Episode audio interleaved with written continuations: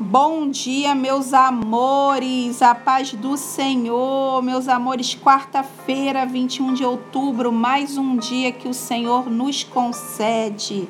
Meus amores, hoje, Jeremias capítulo 8. E o que eu vejo nesse capítulo, meus amores, é uma tristeza em Jeremias, porque ele percebe que o castigo será inevitável. Embora o povo conhecesse o caminho que deveriam seguir, eles teimavam em permanecer em seu costumeiro caminho. Meus amores, que costumeiro caminho é esse? Não falam o que é verdadeiro, não desejam se arrepender, desprezam a palavra do Senhor porque são gananciosos. Cuidado com o costumeiro caminho uma vida pecaminosa que se tornou comum, habitual e frequente.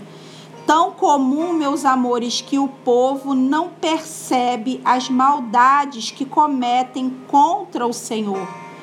São maldades, meus amores, que muitas vezes nem percebemos.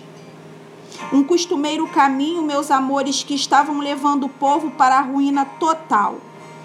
Jeremias se entristece porque vê o tempo passando e ninguém se arrependendo do seu costumeiro caminho. Versículo 20.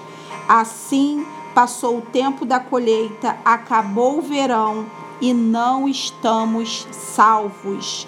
Mas deixa eu te dizer uma coisa nessa manhã, meus amores, para nós, o tempo da colheita ainda não chegou ainda há esperança, ainda dá tempo de sair do costumeiro caminho, se arrepender e seguir pelo caminho da salvação. Amém, meus amores. Que vocês tenham uma quarta linda, cheia da presença do Senhor. Um beijo e até amanhã.